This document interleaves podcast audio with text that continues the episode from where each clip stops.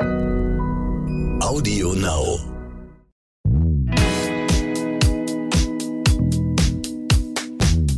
Hallo und herzlich willkommen zu So bin ich eben, euer Psychologie-Podcast mit der Psychologin und Psychotherapeutin Stefanie Stahl. Und dem Masterpsychologen Lukas Klaschinski. Okay, das ist auch das letzte Mal, dass wir das jedes Mal so ankündigen, oder? Ja, aber ich meine inzwischen, ne? Ist der Groschen gefallen? Ist der Groschen gefallen dass wir da inkompetent draußen, sind. dass wir inkompetent sind. Genau. Sehr gut. Heute geht es um das Thema Selbstliebe und um die Frage, muss ich mich selbst lieben, um geliebt zu werden? Also funktioniert das Liebesthema wie so ein Bankkonto, dass ich was einzahlen muss, um irgendwann wieder abheben zu können. Und ihr habt uns geschrieben an, so bin ich eben, at randomhouse.de. Und das könnt ihr natürlich weiterhin gerne tun. Julia hat es gemacht, 32 Jahre, und sie schreibt, muss ich mich zuerst selbst mögen, um eine gefestigte Liebesbeziehung zu finden? Mein Schattenkind sagt mir oft, ich sei zu dick, wäre nicht hübsch genug und am besten sowieso eine ganz andere Person. Ich rede mir dann immer ein, dass das nicht stimmt, kann es aber nicht wirklich glauben. Ich hätte sehr gern einen Partner an meiner Seite, schaffe es aber oftmals nicht mal, mit mir selbst zusammen sein zu wollen. Optisch gefalle ich mir gar nicht und ich habe kein gutes Gefühl zu meinem Körper. Klappt eine Beziehung zu einer anderen Person, wenn ich diese nicht mal mit mir selbst habe? Ja, zunächst einmal äh, nochmal kurz der Begriff des Schattenkindes, den sie ja verwendet. Und ähm, ich weiß jetzt nicht, ob alle Hörerinnen und Hörer da jetzt so in dem Konzept schon drin sind.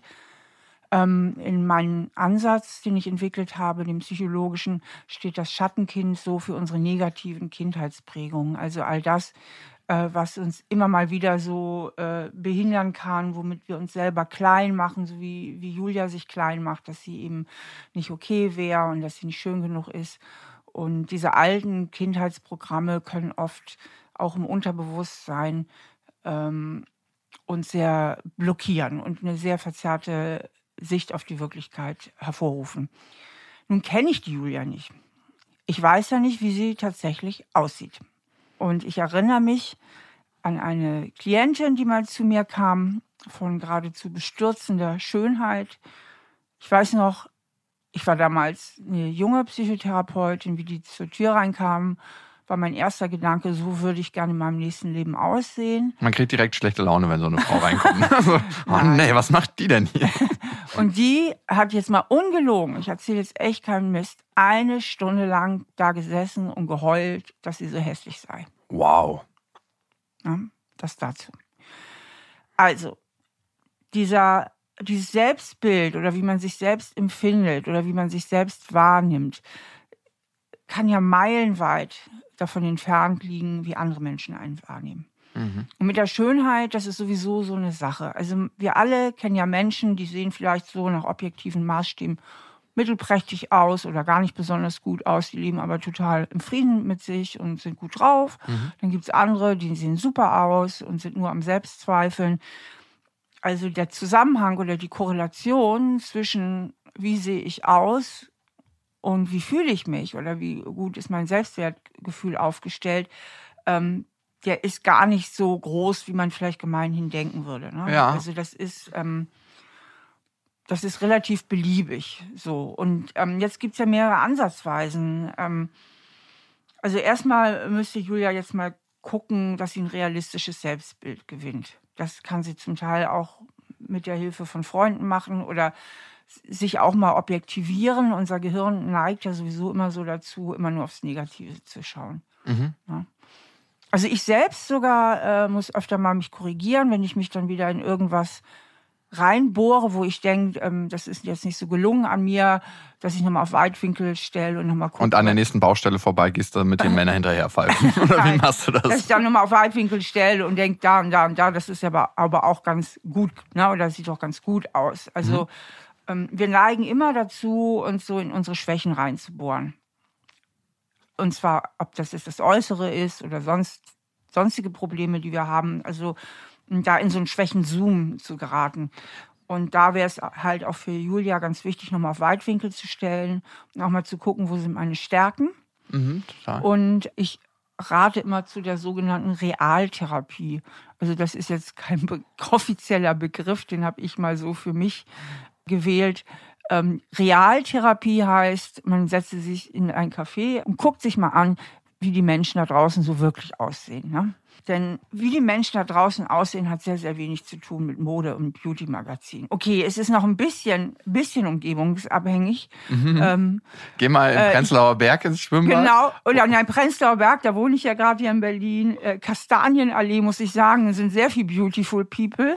Ja. Und sicherlich auch da nicht ins Schwimmbad gehen. Die, die um Kö in Düsseldorf. Ja. Aber das ist nicht das normale Leben. Also man setze sich in eine normale Stadt, in ein normales Viertel oder gehe ein normales Schwimmbad. Einfach ein Eis essen gehen in einer Kleinstadt, in einer Fußgängerzone und das ist, glaube ich, ein Kann guter, auch Großstadt sein. Oder also auch in der Großstadt gibt es ja so Schickimicki-Viertel und ein ganz normale Viertel. Also, ja. also man mache einfach mal Realtherapie und dann achte man vor allen Dingen auch mal darauf, ähm, auf Paare. Und da wird man ganz, ganz viele Paare sehen, wo man sagt, jo, also äh, die würden jetzt nicht den, die würden jetzt nicht auf dem Laufsteg bestehen, also die einfach, ich sag mal, jo, auch keine herausragenden Schönheiten sind und, und ein paar Pfund zu viel und dies und das, aber die offensichtlich ganz glücklich sind. Das heißt, äh, ob man glücklich in der Liebe ist oder nicht, hängt eigentlich ziemlich wenig mit dem Aussehen zusammen. Es gibt so viele beautiful people, die kreuzunglücklich sind in ihren Liebesbeziehungen. Man sieht es auch bei vielen Stars, mhm. die gar nicht auf den grünen Zweig kommen in ihren Liebesbeziehungen, obwohl sie super aussehen und alles haben, was man sich vorstellen kann und andere Menschen totale Normalos, total durchschnittlich vom, vom, vom Äußeren jeder Hinsicht, die eine ganz glückliche Beziehung haben. Ich denke, diese Sachen sollte man sich auch mal wirklich bewusst machen. Mhm. Und ich bin aber auch tatsächlich eine Freundin äh, davon, auch noch nicht mal des radikalen Annehmens, was ja viele meiner Kollegen propagieren, nach dem Motto, stell dich nackt vom Spiegel und liebe dich, wie du bist. Ähm, ich kann nur immer das propagieren, was ich selber irgendwie auch leben kann. Ähm, und ich sage, tatsächlich mach das Beste aus deinem Typ. Ja? Okay. Also hol einfach auch was aus dir raus. Ich glaube, es ist eine Mischung aus Selbstakzeptanz. Ja. Und wenn man merkt, dass bestimmte Sachen einem nicht so gut an einem gefallen, was du gesagt hast, dieser Schwächenfokus, den wir als Mensch haben, ne? Mhm. nur noch das zu sehen, wenn uns unsere Nase nicht gefällt, sehen wir vielleicht daneben nicht unsere schönen Augen. Und genau. das finde ich immer so erstaunlich, wenn man Menschen sieht, der vielleicht objektiv von anderen Menschen nicht als der schönste Mensch bewertet wird. Das geht ja auch viel um Symmetrie dabei. Dass wenn man den Menschen länger anguckt, findet man immer was sehr Schönes. Also es kann was in den Augen sein, es kann was an der Körperform sein, es kann die Nase, der Mund sein. Es kann auch manchmal sein, dass dieser Mensch schön wird durch die Art, wie er sich ausdrückt genau. oder durch die Liebe, die er ausstrahlt. Genau, genau. Das ist, das ist absolut wahr. Also die Ausstrahlung macht wahnsinnig viel aus. Ähm, aber auch damit kann man sich ja stressen. Mhm. Nach dem Motto, ich bin hässlich, jetzt muss ich auch noch tolle Ausstrahlung haben, also noch mehr Druck. Also ich sage irgendwie, erstmal mach das Beste aus deinem Typ. Wie macht man das? Also wie würdest du das? Also wenn ich selber jetzt nicht so ein Händchen dafür hätte, dann würde ich entweder eine Freundin fragen, die ein Händchen dafür hat, oder ich würde mir einfach Beratung suchen. Mhm. Ich würde einfach mal gucken, also ganz viele, es gibt ja so ganz viele Institutionen, auch Parfümerien, die machen so Schmink- und Typberatung. Ich würde das einfach mal machen. Mhm. So, das ist keine so riesen Investition und ähm, weil man fühlt sich ja schon besser, wenn man sich irgendwie ganz gut gefällt. Also und deswegen würde ich tatsächlich eben nicht allein, an der inneren Haltung arbeiten, mich zu akzeptieren. Mich akzeptieren heißt ja, ich muss nicht perfekt sein, sondern ich darf auch meine Schwächen haben, sondern tatsächlich auch am Äußeren. Ich würde eben an beiden Ebenen ansetzen. Ja, und dass das einen Effekt hat, das ist auch ähm, psychologisch nachgewiesen in Studien. Zum Beispiel schneiden Menschen, die einen Arztkittel anhaben, aber nicht Ärzte sind, in IQ-Test besser ab als Menschen, die keinen Arztkittel tragen. Wie cool. Ja, und deswegen zeigt das, dass das Äußere auch was mit deinem Inneren macht. Ja, ja, absolut, absolut. Wie stehst du zu plastischer Chirurgie? Ähm, ich weiß nicht, ich finde, das soll jeder handhaben, wie er es persönlich für richtig hält. Also mhm. ich mache da kein Chirurgie-Bashing. Also ich weiß nicht, ob ich es auch machen würde. Ich glaube, ich hätte ein bisschen Bammel, aber wer weiß, ich würde auch niemals nie sagen. Ähm, ich sehe das eigentlich ziemlich unverkrampft, ehrlich gesagt. Also wenn jemand sich damit wohlfühlt, soll er das machen. Ja, es gibt ja zum Beispiel Menschen, die, die haben so eine vorzeitige Hautalterung, ja, gibt es einfach. Mhm. Und die sehen, was ich mit Mitte 40 schon aus wie, wie Anfang 60. So, wenn die dann beschließen, dass ich will einfach so nicht aussehen und sagen, da kann man ja was machen, ich lasse mich einmal durchstraffen, ja, so what? Ich meine, wir gehen auch zum Friseur, wir färben uns die Haare, pipapo. Also ich sehe das eigentlich, ich habe da eher ein entspanntes Verhältnis dazu. Hm. Aber es geht ja bei Julia nicht nur ums Aussehen, sondern vor allem um die Selbst Selbstannahme bzw. Selbstliebe. Du sprichst immer von Selbstannahme. Warum eigentlich Selbstannahme? Ach, ich finde, Liebe ist immer so ein Riesenwort. Selbstliebe. Ich meine, Selbstliebe ist ein Der Jens Korsen sagt immer, er ist ja auch ein Psychologe, ich bin dafür, dass es mich gibt. Und den Spruch finde ich herrlich. Ähm, ich finde, das reicht. Ich bin dafür, dass es mich gibt. Ist doch schön. Ne? Und das, das ist ja, das kriegt man ja hin. Ich bin dafür, dass es mich gibt. Mhm. Und Selbstliebe, ja, das ist, ich finde die, die Latte irgendwie zu hoch. Ich finde, eine Sache vergessen wir manchmal im Alltag mit unserem Negativfokus, den wir manchmal haben, ist, dass alle, die auf der Welt sind, sich schon gewonnen haben ne? und sich gegen Millionen von anderen durchgesetzt haben. Eigentlich ist es so krass, diese Vorstellung, dass jedes einzelne Individuum, was hier ist, sich durchgesetzt hat gegen Millionen, Millionen Spermien. Spermien also klar ist das sehr abstrakt, aber trotzdem ist es, wenn du dir die über sieben Milliarden Menschen anguckst auf dieser Welt, jeder einzelne ist schon Gewinner dafür, dass er hier ist. Mhm. Ja, absolut. Also das selbst denke, anzunehmen ist super. Ach, der Punkt ist ja einfach der, dass wir unheimlich oft vergessen, einfach dankbar zu sein für all das, was da ist. Mhm. Ich meine, unser Gehirn ist halt auch so konstruiert. Genetisch bedingt sind wir schlecht gelaunt. Also wenn man das Gehirn sich selbst beim Denken überlässt, ähm, dann wird es immer gucken, wo irgendwas nicht stimmt, wo Probleme zu lösen sind. Darauf ist unser Gehirn einfach genetisch programmiert. Deswegen sage ich immer, man darf es sich selbst nicht beim Denken überlassen. Und man sollte sich immer wieder aktiv daran erinnern, ähm, was auch an Fülle da ist, was man auch alles hat. Mhm. Und jetzt auf Julia bezogen, was auch alles schön an ihr ist und was gut ist und wofür sie einfach dankbar äh, sein kann. Und ähm, sie ist da halt auch ein bisschen zu egozentriert in dem Sinne. Ähm, ich würde ihr raten, was ich ja sehr gerne und oft rate, sie soll sich ihre Sorgen mal eine halbe Stunde täglich aufschreiben, auch ein paar Lösungsansätze, auch ihre Stärken aufschreiben. Dann soll sie das Heft zuschlagen, das Gehirn weiß, steht alles auf dem Zettel und soll sich auf die Welt da draußen konzentrieren. Denn was sie macht, das ist, was wir Psychologen Automonitoring nennen. Das heißt, sie filmt sich ganz oft selbst mit ihrer inneren Kamera. Das heißt, sie hat mhm. immer so die Kamera auf sich selbst gerichtet und hat dann selbstabwertende Kommentare, wie stehst schon wieder so dumm da und du bist zu fett und du bist zu hässlich. Also was aber bewirkt ja eigentlich, dass sie wahnsinnig viel mit sich selbst beschäftigt ist. Und deswegen empfehle ich, einen bewussten Kameraschwenk vorzunehmen und sich mal auf die Welt da draußen zu konzentrieren und sich wirklich für die Dinge und für andere Menschen zu interessieren. Und diese Zugewandtheit und dieses echte Interesse und eine echte Anteilnahme macht ja auch sehr attraktiv. Mhm. Und wenn das Gehirn weiß, alle Sorgen stehen sowieso im Büchlein, muss das Gehirn die auch nicht ständig wieder repetieren.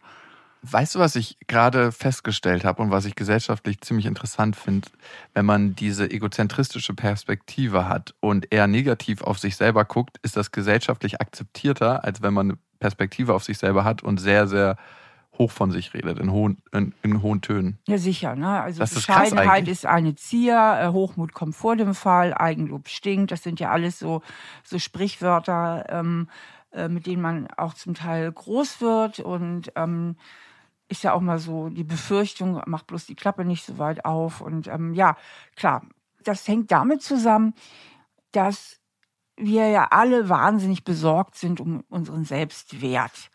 Na, und wenn jemand uns überlegen erscheint oder super erfolgreich erscheint, dann ist das bedrohlich. Mhm. Und Unterlegenheitsgefühle machen aggressiv. Das ist einfach so. Und deswegen haben wir Angst zum Teil auch für zu erfolgreichen Menschen, zu schönen Menschen, wo wir im Vergleich nicht so gut abschneiden, weil wir uns dann unterlegen fühlen. Umgekehrt gut. wissen wir, wenn wir zu viel angeben oder wenn wir ganz toll erfolgreich sind und das auch noch allen erzählen, dass andere Leute sich in unserer Gegenwart schlecht fühlen könnten. Ne? Also das ist natürlich auch letztlich auch immer wieder diese Angst vor Ablehnung, die immer überall auch wieder mitreißt. Ne? Und darum gibt es die bunten Blätter, wo wir auch immer mal wieder lesen können, dass es den Stars auch nicht so gut geht. Das tut uns dann wiederum gut. Genau, das tut tut uns dann auch gut, wenn wir wissen, dass so ein Superstar wie Giselle Bündchen, dieses bildhübsche Model, also ihr Leben lang an Panikattacken gelitten hat und Selbstzweifeln. Deswegen dieses, diese rein äußeren Erfolgsattribute ähm, korrelieren nicht unbedingt mit dem tatsächlich gefühlten Selbstwert. Und das nochmal zurück zu Julia. Ähm, die Wahrscheinlichkeit ist halt sehr groß, dass ihr Schattenkind da ganz laut am Agieren ist und sie einfach von Haus aus kein so gutes Selbstwertgefühl hat mhm. und deswegen sich ganz krass äh, wahrnehmungsverzerrt wahrnimmt. Ne? Und ähm, bei Julia Ähm, die Frage von ihr war ja, kann ich mich überhaupt auf eine Partnerschaft einlassen, wenn ich mit mir selbst in so schlechter Beziehung lebe? Das war ja mhm. ihre Kernfrage. Und ich gehöre nicht zu den Leuten, auch da unterscheide ich mich von vielen Kollegen, die sagen, du musst dich erst unbedingt selbst lieben, sage ich ja eh nicht, bevor du eine Partnerschaft eingehen kannst, weil das widerspricht meiner ganzen Wirklichkeitsbeobachtung. Ich glaube, dann gäbe es viele Leute, die nicht in Partnerschaften wären. Ja. Ähm, weil ich kenne wirklich viele Leute, äh, die sich jetzt auch nicht so toll finden und trotzdem liebevolle Partnerschaften führen, ja. Also das kommt auch immer auf die Konstellation der Partnerschaft an. Was aber schon wichtig ist, ähm, dass man irgendwie authentisch ist in der Partnerschaft. Mhm. Weil sonst fühlt man sich nicht wohl und der andere fühlt sich mit einem nicht wohl. Ähm, und da kann es eben passieren, wenn ich so meine oder mein Schattenkind meint, dass ich so wie ich bin überhaupt nicht liebenswert bin, dass ich anfange, mich viel zu viel zu verbiegen, dass ich meine, ich muss das irgendwie kompensieren indem ich meinem Partner alles recht mache und anfange, mich zu stark zu verbiegen. Und die Gefahr besteht natürlich auch, wenn ich so ein ganz schlechtes Selbstwertgefühl habe, dass ich Aussagen meines Partners, ähm, Handlungen meines Partners oder auch Unterlassungen mhm. mh, falsch interpretiere und alles immer persönlich nehme. Ja, immer denk, ach, ähm, der flirtet sowieso mit anderen Frauen oder sie flirtet mit anderen Männern, je nachdem. Und eigentlich kann er mich wirklich nicht lieben, dass ich dann misstrauisch, eifersüchtig, kleinlich, kontrollierend werde, äh, weil ich so wenig Vertrauen in mich selbst habe und dadurch halt auch die Partnerschaft total vergiften kann. Ne? Mhm. Wir haben noch eine weitere Mail bekommen von Bernd. Bernd hat uns geschrieben an, so bin ich eben at randomhouse.de und er schreibt, ich habe in meiner Kindheit und Jugend starke negative Glaubenssätze entwickelt, die meine sexuelle Orientierung betreffen. Meine Eltern und Familienmitglieder haben nicht positiv auf mein Outing reagiert und auch in der Schule wurde ich extrem gemobbt. Ich habe versucht, die Glaubenssätze zu entkräften, aber aufgrund der Vielzahl von negativen Erfahrungen glaube ich zu sehr, dass ich als homosexueller Mann falsch bin. Was kann ich tun? Ähm, komischerweise das Erste, was mir dazu einfällt, ist, auch Realtherapie. Ich würde an seiner Stelle, ich weiß nicht, wo er herkommt, was weiß ich, meinen Urlaub in Berlin in der schwulen Szene verbringen. Oder Rocketman angucken, den Film. Ja, der ist natürlich auch super. Aber ähm, ähm, ich glaube, ich würde mich einfach an seiner Stelle mal ganz stark in die schwulen Szene begeben. Mhm. Und da ganz, ganz viele Leute, die genauso drauf sind wie er. Und da mal einen riesen Bad nehmen an, an, an Ego-Bestätigung ähm, weil er einfach unter seinesgleichen ist. Also er ist so wahnsinnig geprägt von einem Umfeld, was anders ist und einem Umfeld, was auch nicht besonders tolerant ist. Und, und das hat bei ihm halt so in die Selbstabwertung geführt. Und das ist natürlich auch nicht immer so leicht, sich, also auch von den eigenen Eltern oder wenn man in der Schule gemobbt wurde, das sind natürlich auch, ähm, das können schon zum Teil traumatisierende Erfahrungen sein. Ja, also da ist es leichter gesagt als getan, also sich davon so völlig zu distanzieren. Und deswegen würde ich tatsächlich empfehlen, mal sich ein ganz anderes Umfeld einfach zu begeben. Vielleicht sogar tatsächlich die Stadt zu wechseln und einfach in eine Stadt zu ziehen, wo es ganz, ganz viele äh, Schwule und Lesben gibt und, und einfach dort in diesem Umfeld zu sein und dadurch auch eine äußere Distanz herzustellen, eine gesunde äußere Distanz zu seinem Elternhaus herzustellen. Also als äußere Maßnahme und als innere Maßnahme eben auch das den Eltern und dem Umfeld zurückzugeben.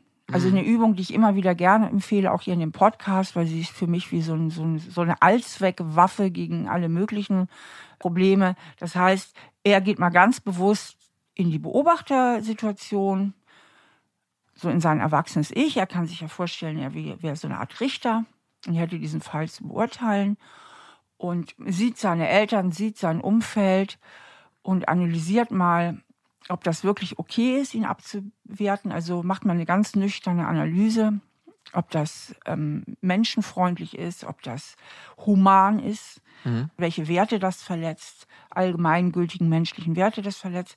Und dann nimmt das nicht zu sich, nach dem Motto, ich bin schlecht, ich bin schwul, ich bin minderwertig, sondern gibt ihnen ihren Anteil ganz bewusst zurück und sagt, ihr seid intolerant, ihr könnt damit nicht gut leben, ähm, vielleicht sogar auch für seine Eltern mal ein bisschen Empathie. Ja, tut mir leid, dass ich euch wahrscheinlich keine Enkel bescheren werde, aber es ist eure Enttäuschung, nicht meine Enttäuschung. Ja. ja, also wirklich die Anteile, die zu den anderen gehören, ganz bewusst denen übergeben, dazwischen noch eine Glaswand ziehen, also um sich selbst so ein bisschen zu schützen und sich nochmal ganz, ganz klar zu machen, ähm, hey, nicht ich bin schlecht und schwul, sondern ihr habt ein Problem damit, ja. Was ich immer spannend finde, gerade wenn Männer sehr, sehr stark auf schwule Männer reagieren und da totale Abwehr zeigen, ist es für mich oftmals die eigene Angst des Mannes, der diese Abwehr zeigt vor der eigenen schwulen Seite. Ich glaube, ähm, das ist ja alles eine Skala, ne? Und jeder Mann hat schwule Anteile in sich, wie er auch Hetero-Anteile in sich hat.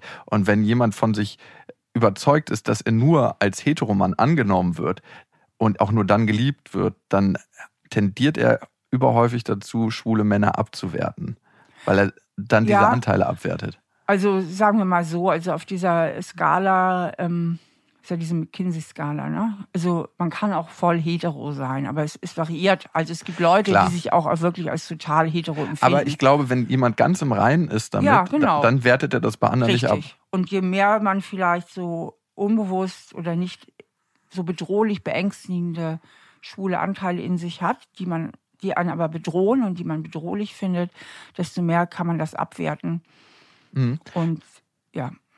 Was ich noch erstaunlich finde, ist, ähm, sich mal die Verdienstzahlen anzugucken. Schwule Männer verdienen im Durchschnitt mehr als Heteromänner, weil sie anderen Berufen nachgehen. Nicht selten sehr kreativen Berufen. Ähm, und ich habe mich immer gefragt, woran liegt das? Und ich glaube, dass manche schwulen Männer sich den Weg sehr individuell suchen mussten, dadurch, dass sie nicht waren wie der Rest in vielen Aspekten und neue Wege gefunden haben. Und neue Wege finden heißt auch in kreativen Berufen oftmals gute Wege gehen. Ähm, das ist übrigens, das knüpft nochmal an was an, was du eben so eingeworfen hattest mit dem Rocketman.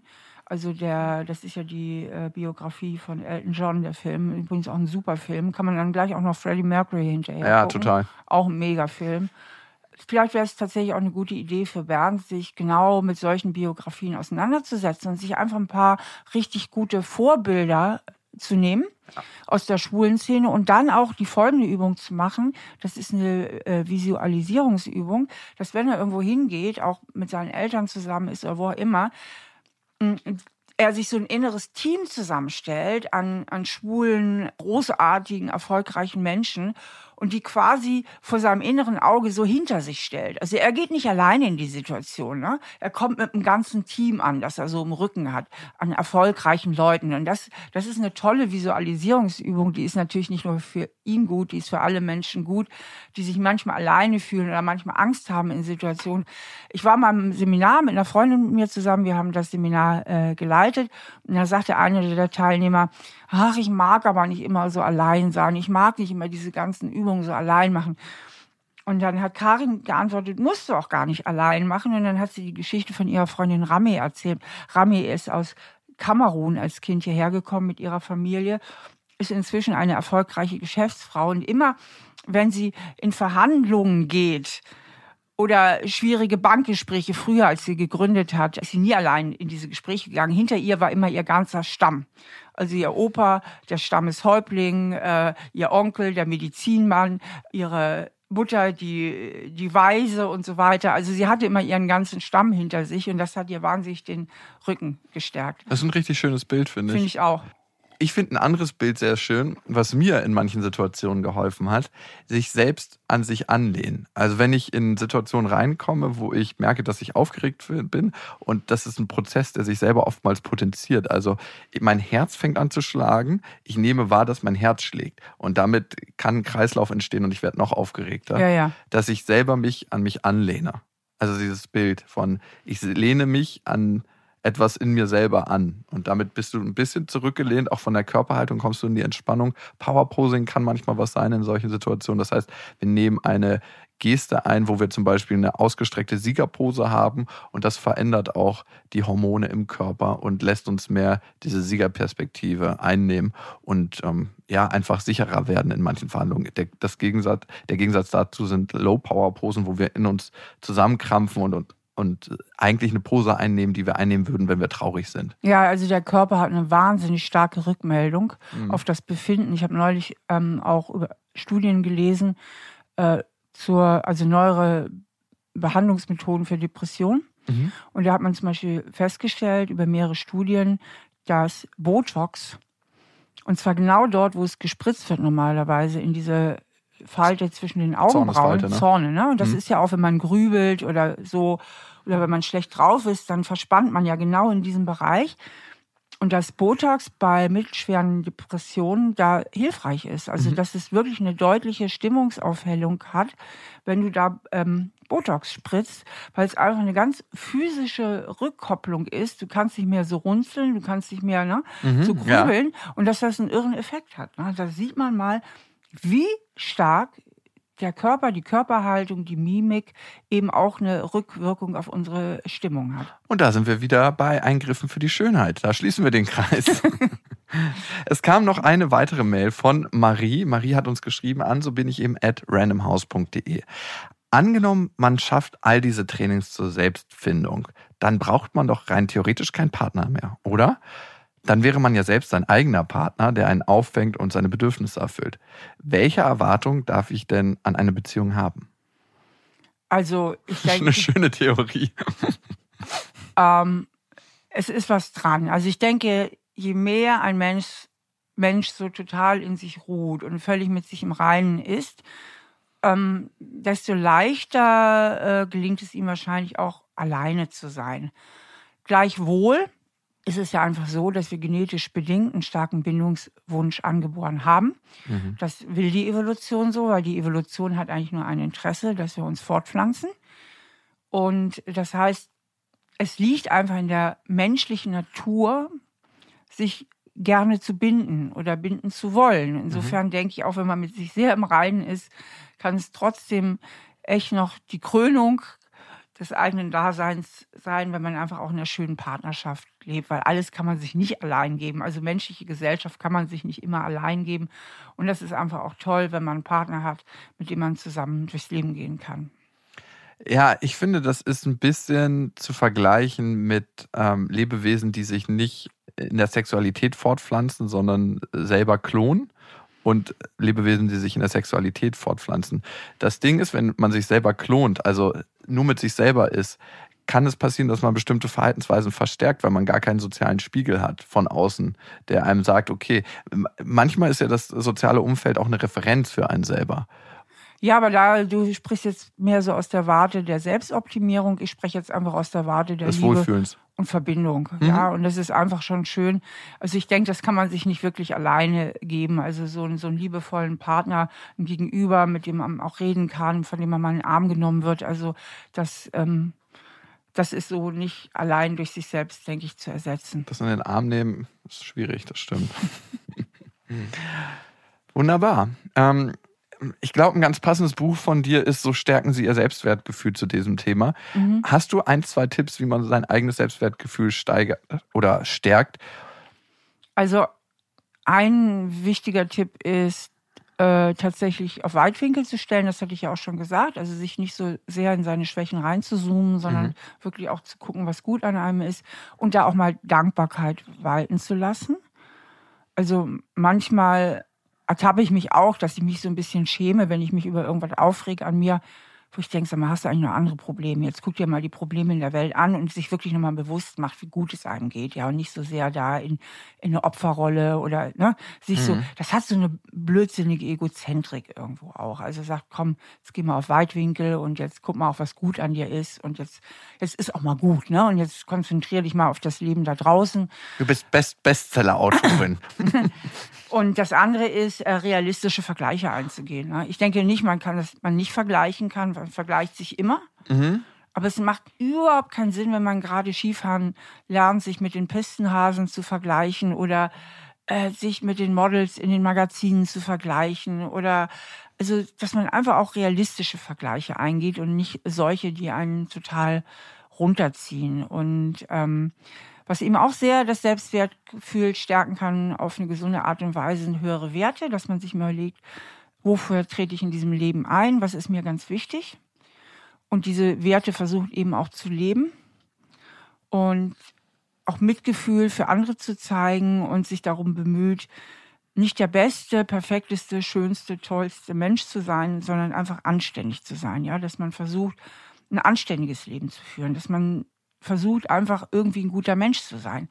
Und ähm, wenn man darauf mehr den Fokus lenkt, da kann man so viel tun und da hat man so viele Handlungsmöglichkeiten. Also ich plädiere jetzt nicht dafür, ein Helfersyndrom zu entwickeln, sondern einfach mal mehr mit mehr Mitgefühl und offenen Augen durchs Leben geht und dadurch kann man sein Selbstwertgefühl auf eine ganz wunderbare Art und Weise und auch auf eine sozial verträgliche Weise stärken.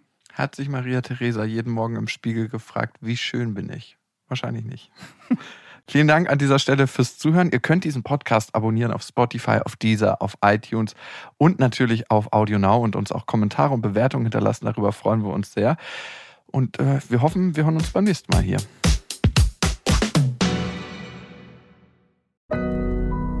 AudioNow.